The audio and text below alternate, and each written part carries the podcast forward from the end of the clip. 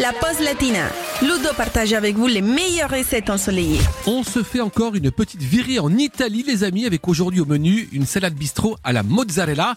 Vous êtes prêts pour la liste des courses? Alors c'est parti. Il nous faut, pour une belle assiette, trois petits panés de mozzarella, trois pommes noisettes, quatre tomates cerises, cinq jolies billes de mozzarella fraîches, une poignée de salade de mâche par exemple, du sel, du poivre, 30 grammes de comté, deux cuillères à soupe de vinaigre balsamique, une cuillère à soupe d'huile d'olive et un petit peu de ciboulette séchée.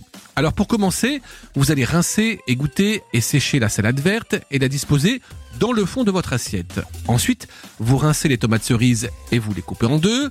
Vous coupez également les billes de mozzarella en deux.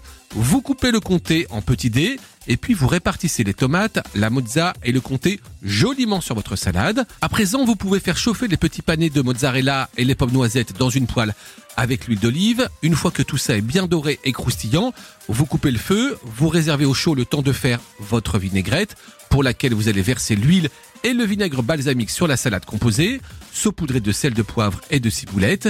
Et enfin, vous déposez les panais de mozzarella chaud et les pommes noisettes sur la salade et vous servez immédiatement avant de vous régaler bien sûr.